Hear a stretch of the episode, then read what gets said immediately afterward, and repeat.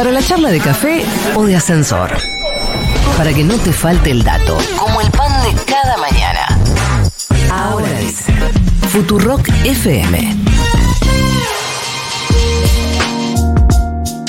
Bueno, lo dijo el separador. Por todas esas razones vamos a saludar a la ministra de Salud de la Nación, Carla Bisotti. Buen día, Carla, ¿cómo te va? ¿Aló? No está. Eh, ¿Se ofendió? Eso pasa, ¿sabes por qué? Hola, hola. Ahí, Ahí está. está. Buen día, Carla, ¿cómo estás? Ah, yo, yo los escuchaba. ¿Cómo están? Buen día. ¿Qué tal? ¿Cómo te va?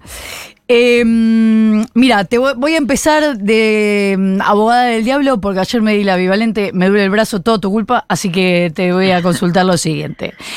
Eh, no, se difundía en las últimas horas que Argentina registró la tasa de mortalidad infantil más baja de su historia, algo que indudablemente para cualquiera podría ser, es obviamente una buena noticia.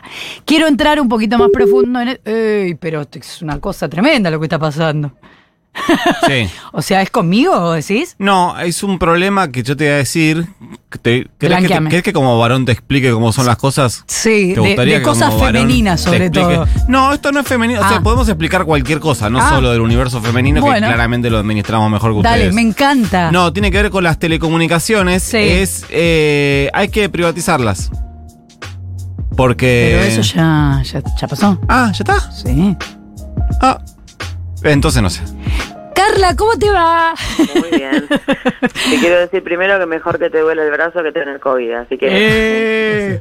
Bueno, es el debate que uno va teniendo por la vida, ¿viste? Porque te- hay, hay un montón de gente que habla de consecuencias de la vacuna que a lo ¿Brazo mejor... o COVID? ¿Brazo o COVID? Ay, qué duda. que a a lo mejor hay algunas consecuencias que son ciertas, yo qué sé, ¿viste? No, vamos a entrar- no sé, pero toda la gente dice, no, yo realmente la pasé muy mal y desde entonces tengo una hernia, no sé, como que bueno, yo qué sé. No, ahí hay dos cosas. La primera es que, digamos, obviamente que en la vida siguen sucediendo cosas, enfermedades y eventos que no están relacionados causalmente con la vacuna, sino temporalmente con la vacuna, porque se vacunó la mayoría de la población. Y lo segundo es que a medida que vamos bajando la percepción de riesgo y teniendo menos preocupación, este, obviamente que valoramos más que nos duele el brazo que lo que pasó hace dos años. Es este inherente del ser humano, pero ahí hay que recordar lo que vivimos hace un par de años y la importancia de hacer los refuerzos. Yo con el psiquiátrica iba diciendo, ¿es la bivalente? ¿La? ¿Qué le pasa, señor? Tranquilícese. Bueno, eh, decía que es obviamente una buena noticia el dato de que Argentina registró la tasa de mortalidad infantil más baja de su historia, pero quiero entrar un poco en profundidad eh, sobre esto porque, porque la semana pasada la ciudad de Buenos Aires informó algo similar y lo que, y la verdad es que lo hace diría que casi todos los años, si no todos los años, y mm, lo que venimos viendo es que en realidad sería una mala noticia si eso se revirtiera, porque lo lógico es que obviamente se vaya bajando la tasa de mortalidad infantil. Pero lo que veíamos en la ciudad de Buenos Aires es que hay mucha desigualdad en, si uno hace un poquito de zoom, en las regiones de la ciudad, en los barrios de la ciudad, a donde baja y a donde no baja tanto. Te quiero consultar los detalles adentro del país, si pensamos en esta baja de la tasa de mortalidad infantil. Bueno, es, es muy, muy parecido. Dentro del país hay provincias, digamos, con vulnerabilidad social y económica que tienen una mortalidad infantil más alta y hay jurisdicciones, eh, digamos que como Ciudad de Buenos Aires, Neuquén, San Luis, Tierra del Fuego, que tienen una mortalidad, perdón, San Luis es, eh, no, es Tierra del Fuego tiene una mortalidad infantil eh, por debajo de la media. Eh, solamente para, para contar que, que realmente es una buena noticia es que a medida que va bajando y que está por debajo de un dígito, seguir descendiendo la tasa de mortalidad infantil se hace más difícil y además eh, todo eso tiene que ver con la natalidad también. Nosotros hubo un descenso de la natalidad en Argentina en los últimos años y también en el mundo, con lo cual al tener menos nacidos vivos, que tengamos también menos muertes de menores de un año, también es una noticia importante que la tasa de prematurez, digamos, de nacidos vivos prematuros, se haya sostenido, digamos, no haya disminuido, también quiere decir que el cuidado en las neonatologías, la regionalización de las maternidades y la ley Días tuvo un impacto importante eh, y, y fue efectiva en, en esta sostener el descenso de la mortalidad infantil, que además estos últimos dos años volvió a una tendencia de superar el 1% porque bajó de 9.2 en, en, digamos, en, en el, desde el bienio 2020 hasta eh, 8 en el, en el 2021. Y esta desigualdad que, que vos decías, por ejemplo, la provincia de, más mortalidad infantil en 2020 tuvo 16.6 y en 2021 11, así que el descenso fue mucho más ¿Qué cuál es? es, es la provincia de Formosa.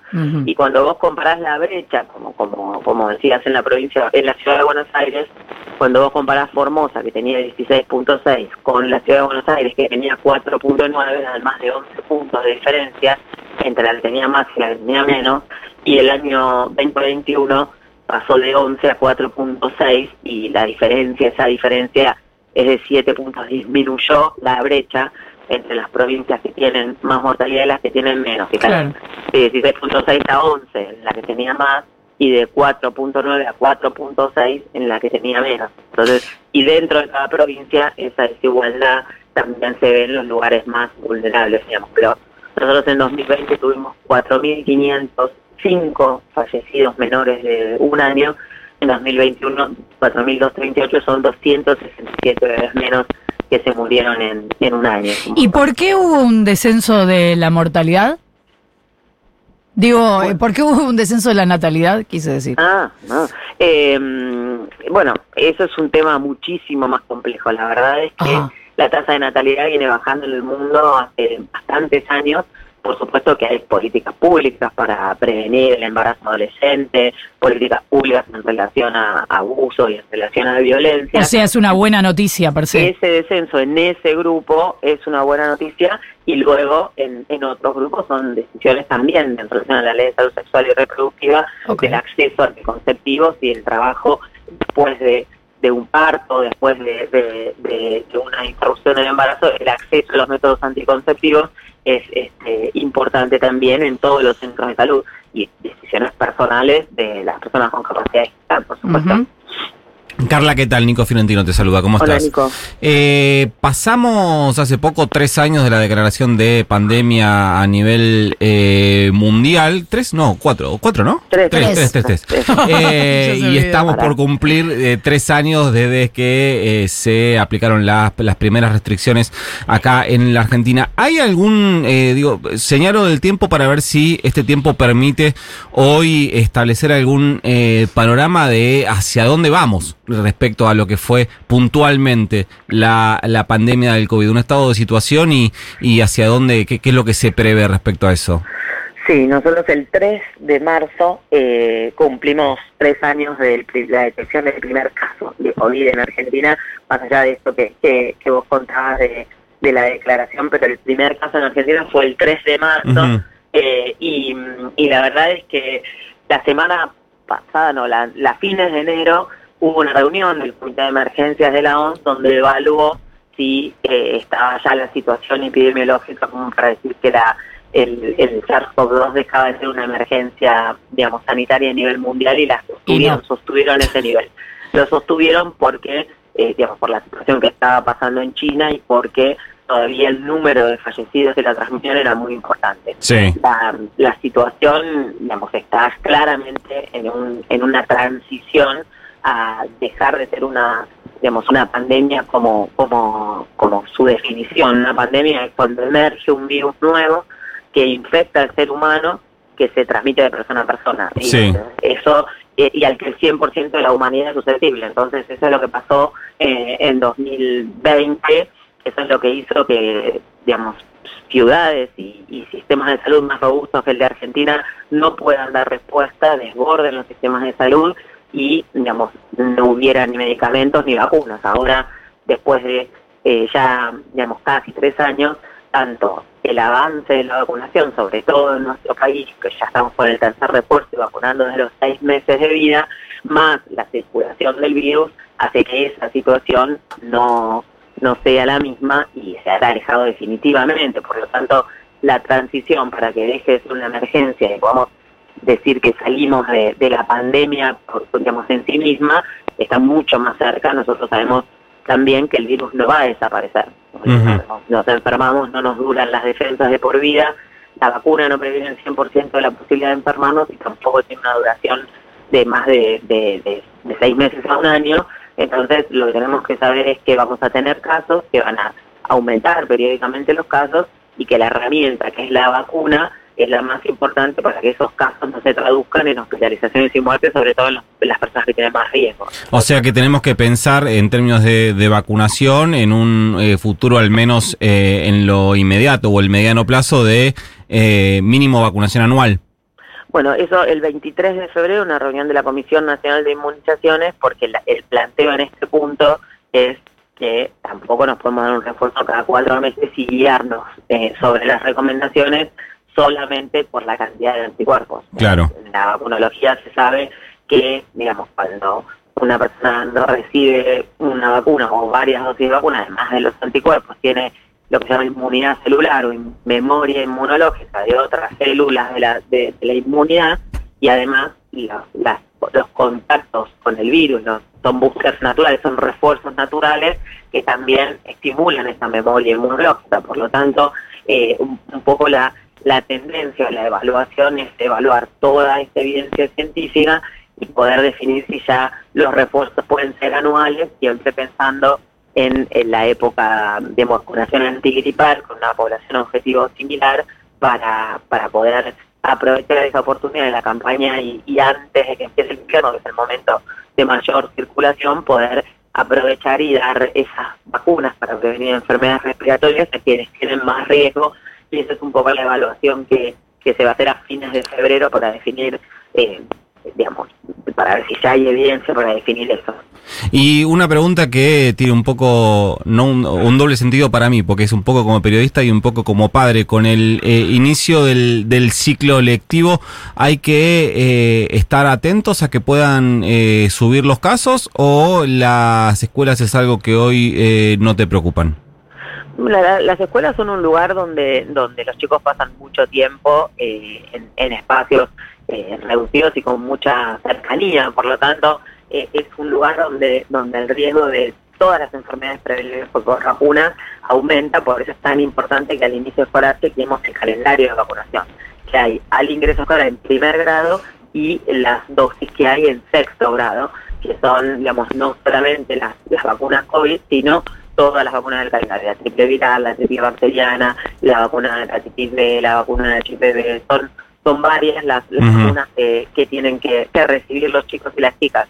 Eh, y en relación a, enfermedades respiratorias, como decimos que ya el SARS-CoV-2 va a pasar a ser un virus de circulación, eh, virus respiratorio de circulación habitual en Argentina, va a pasar a, a ser esto cuando hay un, un, alumno o una alumna que tiene alguna enfermedad respiratoria, ya sea gripe, adenovirus respiratorio o COVID, es posible que se la pueda transmitir a, a, sus compañeros, a sus contactos más cercanos, pero desde el punto de vista de lo que era antes, que pudiera llevarlo a un familiar de riesgo, que tuviera complicaciones, eso se aleja también gracias a que digamos, la mayoría de las personas con condiciones de riesgo ya tienen la subdosis no solamente de esquema primario, sino también de de refuerzo. Así que. No la mandes a la nena a la escuela, Florentino, ya está. Sí, por ahí lo mejor es desescolarizarla. Sí, desescolarizarla. Ya no estoy de acuerdo. Desmitifiquemos. Ella como ministra por la duda lo aclara, ¿viste? Porque Me escuchás a dos periodistas no, diciendo cualquier boludez y el silencio es cómplice de repente, ¿viste? Sí, la ministra de Salud recomienda. lo que has aprendido en estos años, ¿no? Por las dudas. Eh, de, estos años te quería hablar porque mm, la visibilidad que han tenido los ministros de salud de los distintos distritos a partir de la pandemia hizo, por ejemplo, que en la ciudad de Buenos Aires, Fernán Quirós, ya desde el comienzo un poco, pero bueno, sobre todo en los últimos meses blanqueara la posibilidad de transformarse en candidato para la ciudad de Buenos Aires. ¿Vos te imaginás candidata en las próximas elecciones?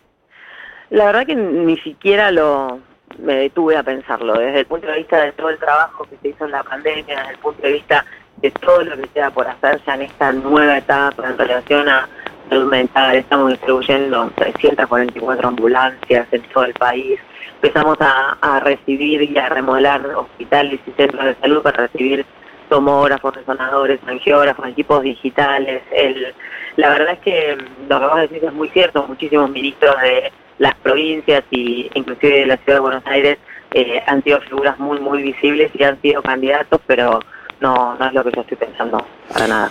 Carla Bisotti, ministra de Salud de la Nación, muchas gracias por habernos atendido. A ustedes, un saludo grande. Otro. Son las ocho y media de la mañana, 27.6 la temperatura en la ciudad de Buenos Aires, 35 la máxima para hoy.